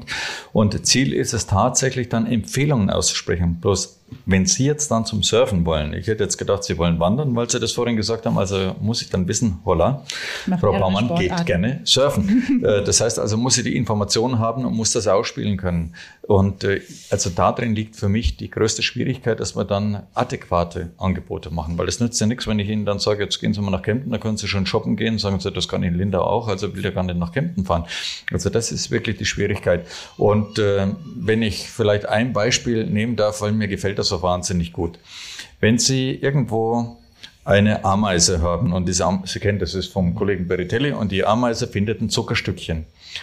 Dann sagt die über Pheromone ihren anderen Ameisen, da musst du auch hin. Und genauso ist es natürlich, wenn es irgendwo schön ist. Das ist die Futterquelle. Dann wollen die Leute dahin. Da können sie nebenhin dann ein Apfelstückchen legen die wollen das Apfelstückchen nicht. Und wie kriegen wir die jetzt vom Zucker zum Apfelstückchen? Da muss ich sagen, also das ist die große Herausforderung. Ich glaube, das wird die größte Herausforderung überhaupt in den nächsten Jahren werden. Wir haben noch mal eine Publikumsfrage. Kann sich von Ihnen jemand am Tisch vorstellen, dass Lindau am Bahnhof in Reutin eine Schräge dazu baut? Weil heute ist wieder mal der Aufzug kaputt gewesen. Das passiert ja fast jede, jede Woche mal. Und da war ja die Stadt Lindau äh, sich zu sparsam, um eine Schräge zu bauen. Der hätte müsste die Bahn alles machen. Wenn es die Bahn bezahlt, dann schon. Es, da denkt man in Linda, denkt man immer, wenn es ein anderer bezahlt, dann machen wir es schon. Das ist das Gleiche auf, auf, vielen, auf vielen Ebenen. Da muss man dem Tourist ja sagen, wir wollen dich schon, dich nicht, aber dein Geld. Danke. Ja, also da kann ich kurz was dazu sagen. Die Pünktlichkeit der Bahn in Lindau ist auch sehr hinterher. Also es gibt noch gewisse Schwierigkeiten. Jetzt haben wir leider niemanden von der Stadt hier. Und auch niemanden von der Bahn. Ich weiß nicht, Herr Steuer, können Sie da was zu sagen? Das stimmt schon. Es gibt ein Problem am Bahnhof Reutin mit dem Aufzug. Es gibt auch ein Problem bei der Bahn mit der Pünktlichkeit. Du hast letztens drüber ja. geschrieben, wir sind da weit unter Schnitt. Mhm. Aber das schlägt natürlich alles in die gleiche Kerbe. Wenn ich es dem Besucher nicht maximal komfortabel macht, mit öffentlichen Verkehrsmitteln anzureisen, dann nimmt er halt dann doch am Ende wieder sein Auto. Vielleicht nochmal an die Polizei. Äh, wie gesagt, wir hätten gern den Naturschutz da gehabt, jemand vom BN. Wie ist denn die Situation auf dem Wasser, Herr Achtelstädter?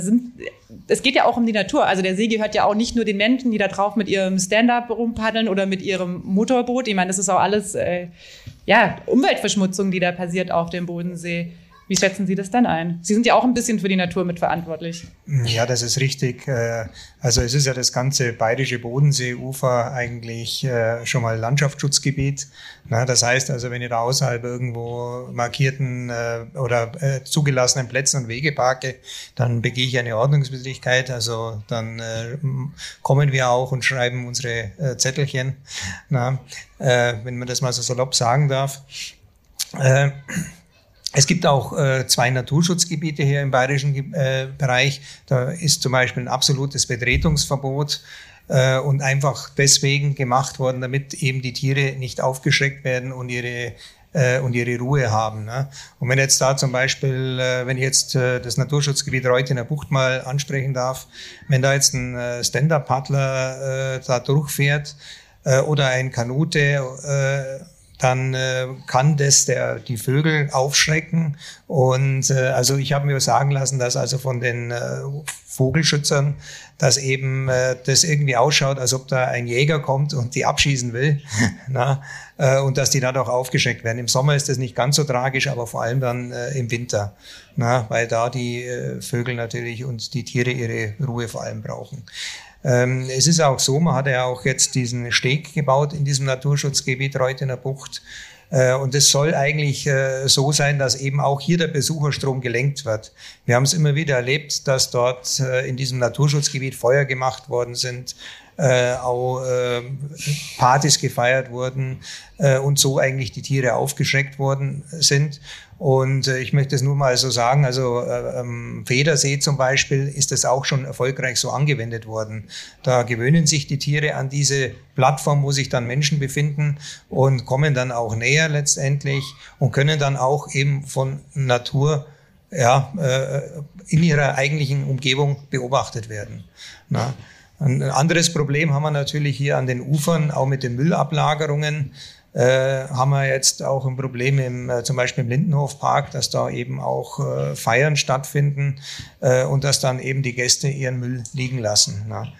Ja. Ob das jetzt Touristen sind oder Einheimische, das ist natürlich dahingestellt. Das äh, wissen wir nicht. Wir nehmen eher an, dass es vielleicht doch eher Einheimische sind, die hier äh, kommen. Na, und man muss auch immer dazu dann unterscheiden, sind es Tagestouristen, sind es Einheimische, äh, sind es Badegäste die wo also hier nur zum Baden herkommen wollen. Wir sehen das jedes Jahr eigentlich in der Badesaison an den Bädern, wenn die Parkplätze überfüllt sind, zum Beispiel in Wasserburg. Abhilfe hat dort ein, ein, äh, ein Ausweichparkplatz äh, geschaffen. Das hat, dadurch wurde also die ganze Situation schon ein bisschen entschärft. Na, und dadurch, dass man dann eben äh, manche Sachen dann eben abgesperrt hat, dass man da schon gar nicht mehr reinfahren kann. Ja, Genau, ob es jetzt Einheimische sind oder Touristen, die Frage bleibt offen. Aber wir haben auch das abgefragt bei unserer Umfrage, wo 500 Leute hier aus der Region mitgemacht haben, inwieweit denn der Tourismus auch die Natur betrifft. Und da haben auch 70 Prozent gesagt, dass es schon die Grundlage auch von Pflanzen und Tieren zerstört. Herr Holz, wie gehen Sie in Ihrer Arbeit darauf ein, dass äh, das offensichtlich so ist, dass die Leute da Sorge haben, dass der Tourismus auch der Natur schadet? Ja, das, das, das muss ähm, auch in der Infrastruktur geschehen, ja, wie, wie Sie es gesagt haben, das versteuernde Maßnahmen. Also man kennt das aus anderen ähm, sensiblen Bereichen wie Hochmoore etc., wo wirkliche äh, Wege ähm, angelegt worden sind, die im Endeffekt dazu beitragen, das zu kanalisieren und die Natur zu schützen. Ja, und genau das ist es einfach, das ist wichtig. Wir versuchen unsere, unsere Gäste zu sensibilisieren, in was für einer äh, wahnsinnig tollen Gegend sich aufhalten, in welchem riesengroßen Trinkwasserspeicher sie eigentlich unterwegs sind, ja, und die uns, glaube ich, ganz viele in der Welt beneiden. Also diese, diese Sensibilisierung, die braucht es. Ne? Und ähm, bei vielen Menschen, jetzt unabhängig, ja, Tourist, Einheimischer, ist, glaube ich, aber auch so ein bisschen die, die Verbindung zur Natur verloren gegangen. Ja? Und wenn wir es mit kleinen Angeboten schaffen, wieder diesen, diesen Blick für das kleine Feine ähm, zu, zu schärfen, ja, da haben wir, haben wir auch so ein kleines Projekt, ähm, dann, dann ist viel gewonnen. Also da muss es eher hingehen, auf die, auf die qualitative Sache. Ne? Das aber ist das keine große... Ja schließt sich der Kreis schon auch so ein bisschen wieder, oder? Zur Schlagzahl und zur Geschwindigkeit, in der ja. ich halt auch einen Ort besuche, weil wenn ich gar keinen Bezug dazu habe, weil ich einen halben Tag da bin, vielleicht auch, weil ich irgendwie ein Instagram-Foto gern am Hafen machen wollen würde, am Löwen, dann habe ich natürlich einen ganz anderen Bezug und dann schmeiße ich vielleicht die Zigarettenstummel ins Wasser, was ein Desaster ist, weil ein Zigarettenstummel mhm. keine Ahnung wie viel Liter äh, zerstört. Manchmal sind es auch ganz äh, kleine Stellschrauben, glaube ich, zum Beispiel Mülleimer, die man halt großflächig aufstellen muss und Aufklärung. Ich finde es auch ein bisschen gegenläufig, oder? Dass einerseits die Leute so nachhaltig denken, auf der anderen Seite immer schneller und intensiver Urlaub machen, dass das so ein bisschen gegeneinander stößt. Vielleicht Herr Bauer? Ist das mein Eindruck richtig? Herr Bauer, sagen Sie doch mal was dazu. Ich hatte es ja vorhin gesagt. Also, äh, ich meine, das war die letzten Jahre so. Und äh, wenn Sie jetzt mal davon ausgehen, äh, weltweit waren 1,4 Milliarden Menschen unterwegs. Weltweit 1,4 Milliarden, das muss man sich mal geben. Mhm. Jetzt durch diese Corona-Pandemie ist es zurückgefallen auf einen Stand von vor etwa 30, 35 Jahren. Äh, also ich, ich sage jetzt mal, man muss natürlich den Wirtschaftsfaktor einmal sehen. Es leben sehr viele Leute davon, gerade auch äh, weltweit. Aber ich hatte es vorhin schon mal gesagt, ich hoffe, dass wirklich der Tourismus auch durch diese erzwungene Entschleunigung wieder eine andere Wertschätzung erhält. Und dass wir wegkommen, Herr Holz hat es ja auch schon gesagt, am Wochenende dann mal äh, nach Malle fliegen äh, zum Einkaufen oder den Junggesellenabschied dann in Barcelona sich da die Kante geben. Vielleicht kann man das auch hier bei Ihnen dann. Ich meine, das wäre. Ja, gibt schon auch. gut, also so gut kennen wir jetzt in Lindau nicht aus. Äh, aber das muss nicht sein. Und äh, da setzen wir wirklich drauf, dass diese, äh, dass diese Dinge wieder bewusster werden. Und ich sage jetzt nochmal, das ist natürlich so ein bisschen wie der Pfarrer von der Kanzel heruntergepredigt jetzt, indem wir sagen, wir würden es uns wünschen. Aber wie gesagt, also der Mensch entscheidet das, wie es will. Sie wünschen sich, aber glauben Sie es auch? Ja, sonst würde ich mir es nicht wünschen. Also da muss ich sagen. Herr Achtelstädter, Sie wollten, glaube ich, noch was sagen. Ja, weil Sie den Trinkwasserspeicher angesprochen haben. Äh, vielleicht ist es auch nicht allen so bekannt, aber äh, es ist tatsächlich so, dass ungefähr sechs Millionen Menschen hier dieses Wasser aus dem Bodensee trinken. Und das ist der Großraum Stuttgart. Heilbronn gehört da auch mit dazu. Ne? Und äh, das heißt, äh, der See, der war ja in den 70er Jahren schon mal am Umkippen. Dann hat man angefangen, eben äh, Ringkanäle zu bauen, also Abwasser, äh, an, äh, Abwasser äh, na, Kläranlagen äh, zu bauen und eben diese Ringkanalisation, dass eben das Wasser nicht mehr, das verschmutzte Wasser nicht mehr in den Bodensee gelangt. Äh, hat natürlich jetzt zur Folge, dass unsere Fischer natürlich äh, jetzt äh, ja, jammern, dass eben die Fische nicht mehr groß genug sind, was natürlich auch nachvollziehbar sind. Na, äh, was nach, nachvollziehbar ist. Aber es ist halt ein schützenwertes Gut. Auch Mikroplastik ist ein äh, Problem. Also wenn man dann äh, auch mit der, sich mit der Seenforschung unterhält, oder auch mit der Uni Konstanz, da stellt man dann fest, dass auch hier im See immer mehr Mikroplastik äh, da ist. Ne? Das, sind, das ist die kleine Plastiktüte, die irgendwann einmal im Sturm an den Steinen zerrieben wird ne? und das kommt dann auch irgendwann einmal ins Trinkwasser. Na, das heißt, das nehmen wieder, wir wieder auf. Na, das muss man natürlich auch berücksichtigen. Und mit dem äh, Gutwasser muss man auch sehr, sehr äh, sorgsam umgehen. Äh, also ich habe jetzt erst letztens einen Bericht gelesen von einem See, jetzt weiß ich nicht mehr, wo der war, der wo schon langsam äh, verlandet, weil eben zu viel Grundwasser entnommen wird mhm. durch die Industrie. Na, das heißt, äh, das ist unser Trinkwasser, mit dem wir auch umgehen. Das muss man sich immer bewusst sein. Wir haben noch eine Anmerkung aus dem Publikum, auf die wir auch, ein Thema, auf das wir auch gekommen wären gerne noch, und das ist äh, das Thema soziale Medien. Ähm, und zwar sagt der Publikumsgast zu Recht, was Sie vorher angesprochen haben, Herr Bauer, wie schwierig es auch ist, die Leute zu lenken und mir zu sagen, ich soll doch lieber wandern gehen als surfen oder mir einen anderen Spot zum Surfen vorzuschlagen. Die Menschen lassen sich längst lenken und das ist zum Beispiel durch Instagram, weil Tourismus auch ein Statussymbol ja schon lange ist und das war auch das, was wir vorhin angesprochen haben mit Löwe und Leuchtturm. Natürlich, die Leute stellen sich alle davor und machen ein Selfie. Hashtag Lindau. Ist das ein Phänomen, mit dem Sie auch zu kämpfen haben? Ist es ein Phänomen, das man vielleicht auch nutzen kann? Also ich meine, es gibt ja auch Hüttenwirte, die schon aufgegeben haben, weil halt dann mal zwei, drei Influencer sie gepostet haben und dann sind gleich so viele gekommen. Also hat die Lenkung so gut funktioniert, dass es dann doch schon wieder zu viel war. Escher in der Schweiz. Kennt jeder, oder? Das war einmal auf einem Cover und dann sind alle hingerannt und dann mussten sie aufgeben. Königssee Infinity Pool war auch so ein Beispiel. Der ist jetzt gesperrt. Ja. Da haben wir wieder die Pheromonspur. Ne? Ja. So, genau, das, ist das, das Zuckerstückchen. Und, ja. ja. Aber nutzen Sie das auch? Also kann man es intelligent nutzen oder gräbt man sich, schaufelt man sich da immer sein eigenes Grab? Ja, man kann es versuchen, dann halt das Apfelstückchen dahin zu tun. Ja, das, ja. das wäre natürlich schön, ja. Ja gut, äh, den Versuch muss man starten. Ähm, ich hatte jetzt neulich eine Arbeit äh, zu diesem Thema Instagram und es ist ja irre. Also wenn Sie sich da manche Beispiele anschauen, ja, die Leute marschieren, ich glaube Trolldonga oben in Norwegen, die marschieren stundenlang irgendwo hin und dann, wenn sie dort ankommen, haben sie eine, eine Reihe, sie stehen eineinhalb Stunden an, um auf diesen Felsvorsprung zu gehen, dann machen sie ein Selfie hüpfen einmal in die Luft, hoffen, dass sie wieder auf der Zunge ankommen und dann marschieren sie wieder stundenlang zurück und das wird dann gepostet und jeder glaubt, äh, sie waren die einzige Person dort gewesen. Es ist irrsinnig.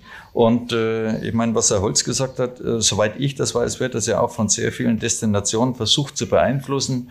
Man nimmt äh, heutzutage dann selbst Instagram, versucht die äh, auf ganz bestimmte Dinge zu locken. Man hat die Blogger, und ob das dann allerdings gelingt, keine Ahnung. Also das heißt, diese sozialen Medien sind nochmal eine ganz, ganz eigene Welt.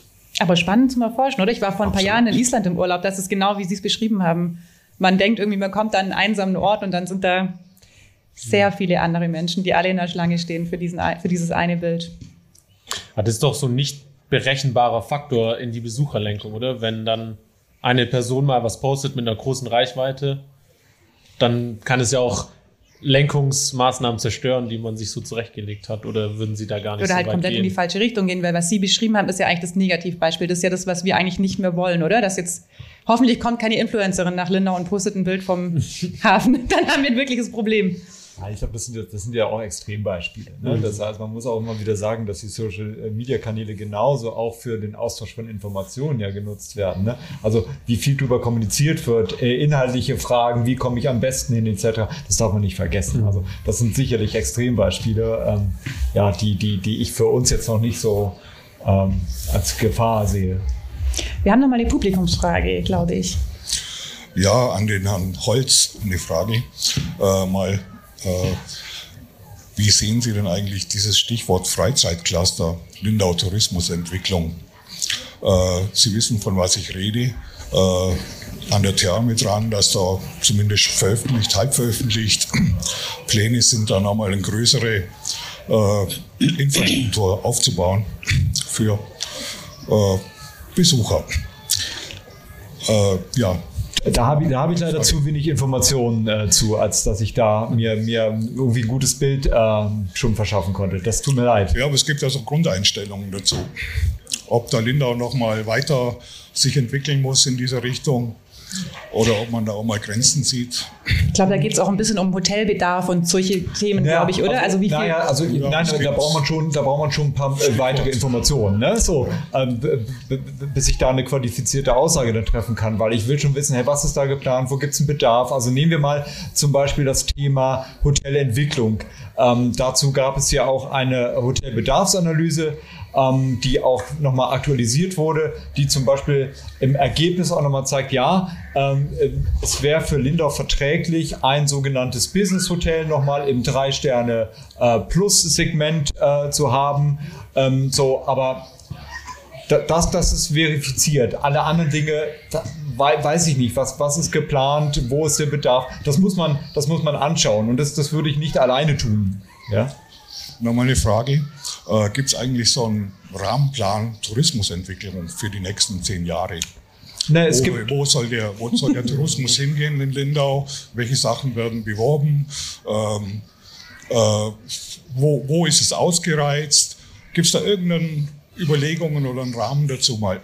Die Frage finde ich oder ganz einfach schön. nur so weiter, okay, wir brauchen wieder nochmal äh, äh, Parkplätze für die Campingmobile, okay, Eichwaldstraße, Naturschutzgebiet, aber da ist jetzt gerade Platz. Äh, Gibt es irgendwo so einen Rahmen mal, wo das, wo das mal ein bisschen kontrollierter, äh, zumindest Leitlinien entlang Ist eine sehr gute Frage, weil das wäre auch unsere Abschlussfrage gewesen. Ähm, aber Sie dürfen sie gern vorab beantworten. Ja, das, das, da ist ja Tourismus ein wahnsinnig schönes äh, Schnittmengenfeld. Ne? So, das heißt, äh, Tourismus, da reden wir über, über Infrastruktur, über Verkehrsinfrastruktur, über Bedarf, über Angebot, Nachfrage und was, was erreicht ist. Und ähm, ein, eine Basis, und, und da steht der Tourismus ja nicht im luftleeren Raum, ist ja das äh, integrierte Stadtentwicklungskonzept der Stadt Lindau. Ja, da sind viele Dinge verankert, unter anderem auch das Thema der Hotelentwicklung, auch der äh, verkehrlichen äh, Konzepte. Das ist, das ist der, der gültige, ich sag mal, infrastrukturelle Rahmenplan.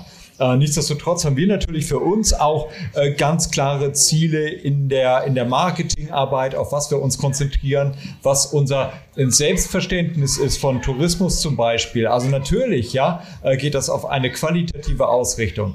Ähm, es gibt heute immer noch Destinationen ähm, oder, oder Gemeinden, die, ähm, ich sag mal so, die absoluten Zahlen für sich als Erfolgsfaktor werten und sagen so, ein, ein gutes Tourismusjahr ist es nur, äh, wenn ich die Übernachtungszahlen nochmal um so und so viel Prozent getoppt habe. Ne? Also da, also diese Zeiten sind doch lange vorbei, ganz ehrlich. Also wenn, wenn man es nicht heute versteht, zu sagen, auch in, in der Arbeit sich Gedanken darüber macht, dass die Lebensqualität für die Einwohner ja mindestens gleichberechtigt dastehen muss mit einer Aufenthaltsqualität der Gäste ja, dann, dann, dann ist es gefährlich, ja, weil sie können nur so lange guter Gastgeber sein, indem sie sich selber im Wohnzimmer wohlfühlen. Wenn sie gestresst sind, hat der Gast keinen Spaß bei ihnen. Ja.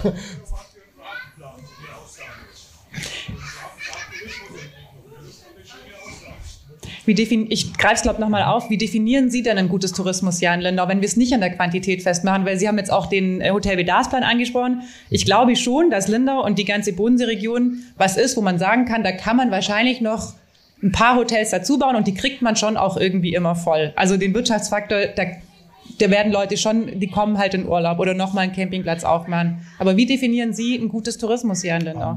Also, also klar, wenn Sie, wenn Sie ein Hotel dahin bauen, das läuft wie geschnitten Brot. Genau, So, ja. Aber dann kommen wir wieder zu dem Thema, ja, es muss eine gute Aufenthaltsqualität sein und es muss eine gute Lebensqualität äh, der, der Einheimischen gegeben sein. Und wir merken, wie wir an die Kapazitätsgrenzen kommen, wie sich der Verkehr staut, wie wir vielleicht viele Dinge einfach nicht mehr auffahren. Ja? Deswegen gibt es ähm, strukturelle und faktische Engpässe. Da, da ist es berechtigt, äh, sie, äh, sie einfach auch ähm, ja, zu lösen und auch zu füllen. Aber in vielen anderen Dingen muss man sagen, nee, das brauchst und das brauchst vielleicht nicht. Und ein gutes Jahr ist es dann, ähm, wenn, wenn wir äh, viele zufriedene Gesichter am Ende des Jahres haben. Ne? Und wir tauschen uns ja auch eng aus mit, mit den sogenannten Leistungsträgern, mit den Hoteliers. Ähm, und wir, wir steuern immer weiter in dieses Thema des Fachkräftemangels rein. Ne? Das ist ein ganz anderes Thema, da können wir wahrscheinlich nochmal so einen Abend füllen mit. Aber ähm, ein gutes Jahr ähm, ja, zeigt, wenn, wenn alles so auch in der Balance ist, dann, dann ist es ein gutes Jahr. Und wie misst man das? Dann der, der, also einen expliziten Rahmenplan Tourismusentwicklung gibt es nicht, sondern das ist ein Teil, ein Beispiel, ein Aspekt des integrierten Stadtentwicklungskonzeptes. Da spielt der Tourismus mit rein. Und zwar in ganz vielen Querschnittsaufgaben. Das heißt, nehmen Sie den, den äh, touristischen Allgemeinverkehr, Tagesausflugsverkehr. Das sind alles Themen, die dann in den jeweiligen Sektionen mit aufgefangen sind, weil diese Stadt Lindau, die, die lebt zu einem großen Teil auch vom Tourismus. Das heißt, Lindau ohne Tourismus ist da äh, schwer vorstellbar, äh, auch wenn wir das Glück haben, dass wir sehr differenziert sind, diversifiziert sind. Dass ähm, zum Beispiel ähm, ja, wir, wir namhafte Unternehmen auch in der Stadt haben. Ja, das ist, das ist total wichtig. Aber auch dort äh, spielt die Qualität, die der Tourismus schafft, mit in die Standortfrage mit rein. Sicherlich. Ja, das, das weiß ich hundertprozentig. Und insofern haben wir im Tourismus einfach noch den Vorteil, dass das ähm, Arbeitsplätze sind, die standortgebunden sind. Also egal, was passiert oder ob jetzt Unternehmen äh, dann vielleicht irgendwann nicht mehr hier sein können, der Tourismus wird standortgebunden sein. Herr Bauer, wir blicken weiter in die Zukunft. Wir haben jetzt auch schon rausgefunden, ähm, dass sich manche Leute auch in Lindau nicht mehr wohlfühlen äh, mit dem Tourismus. Ist es einfach ein Dilemma? Äh, so muss ich sagen, einige fühlen sich nicht wohl. Auf der anderen Seite wird erkannt, dass es ein Wirtschaftsfaktor ist. Ist das irgendwie so ein unlösbares Dilemma, womit man klar kommen muss? Oder ist es tatsächlich die Aufgabe, dann darin sozusagen den, den Weg zu finden? Kleine Frage am Ende. Kleine Frage am Ende, ja. Äh, also erstens mal glaube ich, ich kann das nur für das ganze Allgäu sagen. Im Allgäu wird der Stellenwert des äh, Wirtschaftsfaktors Tourismus anerkannt. Die Mhm. Leute sehen das, wissen allerdings dann auch, dass es Probleme gibt. Und wenn ich das so höre, gibt es das in Lindau auch. Beides, Und glaub, äh, auch das, was Herr. Holz gerade gesagt hat, ich war letzte Woche in einem Workshop mit den, äh, ich sage jetzt mal, größeren bayerischen äh, Städtedestinationen. Und äh, das ging äh, interessanterweise genau in die gleiche Richtung, was gerade eben hier angesprochen wurde. Ich glaube, wir müssen uns verabschieden davon, weil Sie gesagt haben, Rahmenkonzept für Tourismus. Es gibt kein Rahmenkonzept mehr für Tourismus, wenn es ein äh, zukunftsorientiertes Konzept sein soll, sondern muss es ein Städteentwicklungskonzept sein, in dem Tourismus eine ganz bestimmte Rolle spielt. Und das ist auch da angesprochen worden. Es spielt so viel an Kultur mit rein. Es spielt die Freizeiteinrichtungsmöglichkeit mit rein und, und, und. Also Städteplanung insgesamt. Ich meine Mobilität, was wir jetzt die ganze Zeit Verkehr angesprochen haben. Und ich glaube, wir müssen uns wirklich davon verabschieden, dass wir den Tourismus nur linear sehen als eine Aufgabe, sondern es muss als Gesamtaufgabe sowohl für eine Stadt als auch für eine Region gesehen werden. Und wenn wir das tun, glaube ich, dann sind wir für die Zukunft richtig aufgestellt. Jetzt habe ich Ihre Frage vergessen. Ja, doch, das hat es eigentlich ganz gut getroffen. Okay, Also, dann bin, ich ja, das, zu, dann bin ich äh, ja zufrieden hier.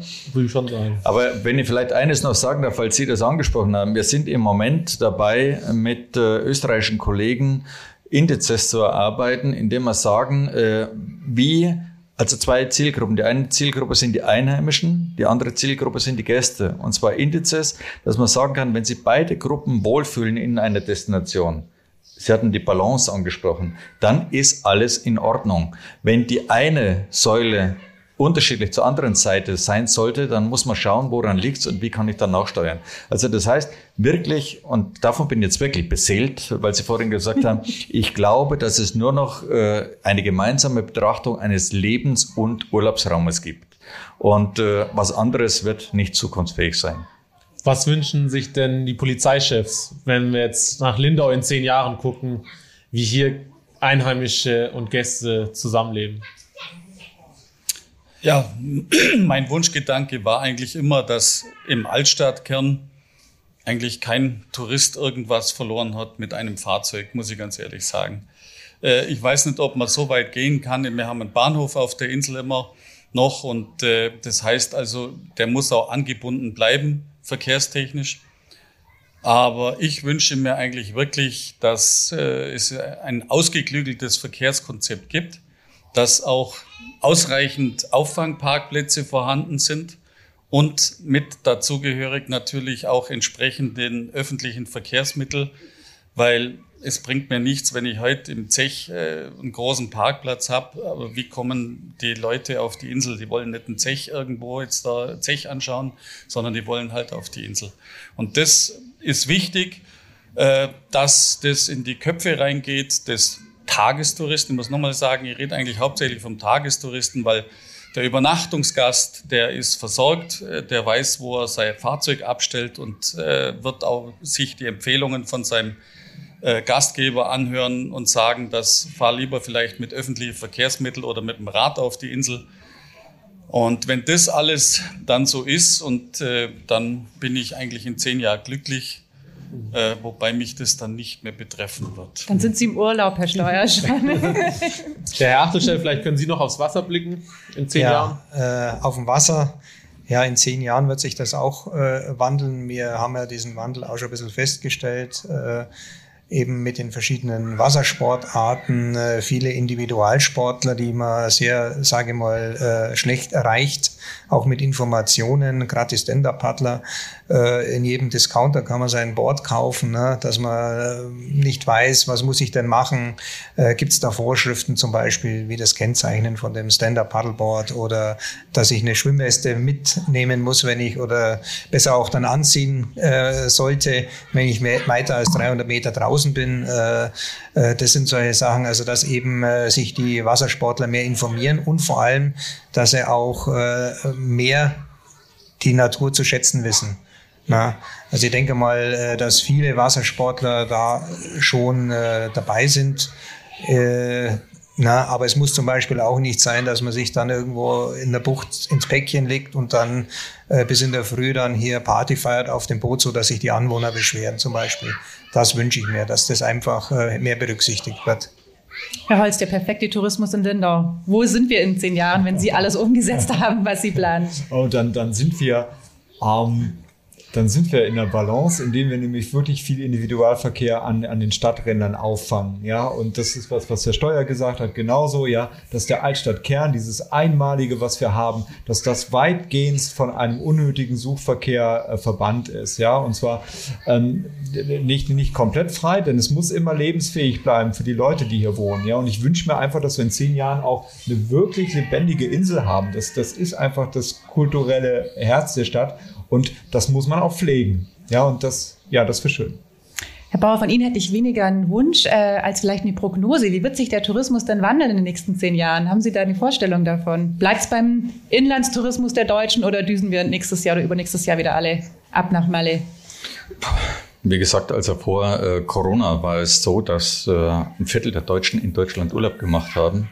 Und äh, letztes Jahr war es dann halt gezwungenermaßen, erzwungenermaßen, dass äh, sehr viele in Deutschland Urlaub gemacht haben. Ich glaube, das wird sich irgendwann wieder regulieren. Aber wir haben auch nachgefragt, oder es gibt jetzt eine neue Studie auch äh, von der Bertelsmann Umweltstiftung. Und da wurden Deutsche gefragt, nicht als Drohung, könntet ihr euch vorstellen, auch Urlaub in Deutschland zu machen? Und da hat nochmal ein großer Teil gesagt, ja, das können wir uns vorstellen. Und zwar das, was ich vorhin gesagt habe, vor dem Hintergrund Nachhaltigkeit, Regionalität, Verbundenheit. Aber eines äh, darf ich jetzt natürlich noch setzen Also so als kleiner Werbeblock, Bayerisches Zentrum für Tourismus. Wir haben uns im Jahre 2019 damit beschäftigt, wie könnte der Tourismus in Bayern im Jahre 2040 aussehen. Also wenn Sie das nochmal besprechen wollen, komme ich gerne nochmal nach Lindau und stelle es Ihnen vor.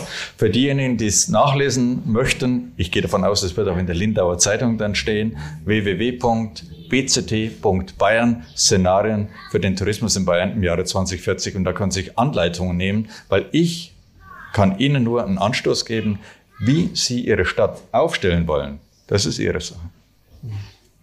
Ich sage vielen Dank in die Runde.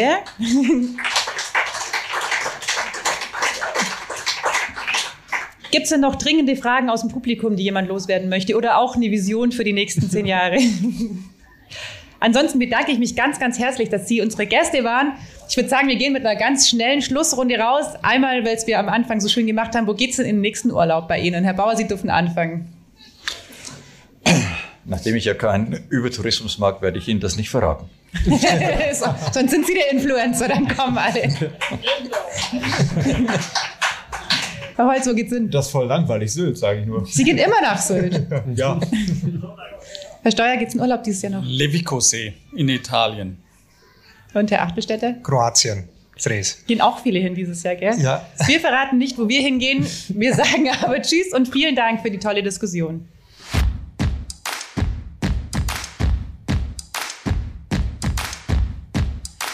Der Lindau Podcast.